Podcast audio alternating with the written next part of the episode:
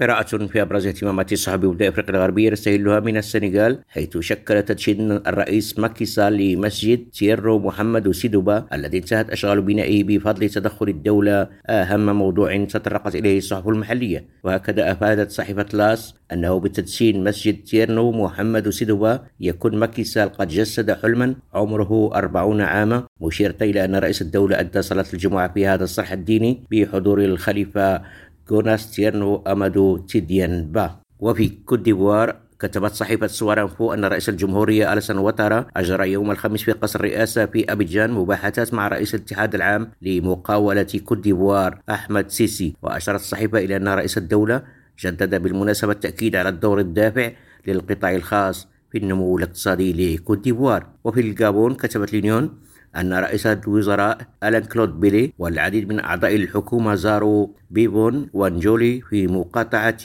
أبانجا بيني بإقليم وين أوغوي من أجل الاطلاع عن كثب عن الأوراش الجارية ومخاوف سكان هذه المدن المتقاطعة بين شمال وجنوب البلاد. ونقلت الصحيفة عن ألان كلود بيلي قوله إن الزيارة تأتي لتصحيح ما يجب إصلاحه ولتعويض ما يجب تعويضه. وفي نيجيريا ذكرت صحيفة الجارديان أن حاكم ولاية كادونا ناصر رفاعي قال إن مرشح الحزب العمالي بيتر أوبي لن يفوز في الانتخابات الرئاسية واعتبرت الصحيفة أنه يعتقد أن استطلاعات الرأي التي تظهر تقدم أوبي غير دقيقة وغير موثوقة لأن العين المعتمدة كانت صغيرة للغاية. عزيز القضية بجوانب راديو.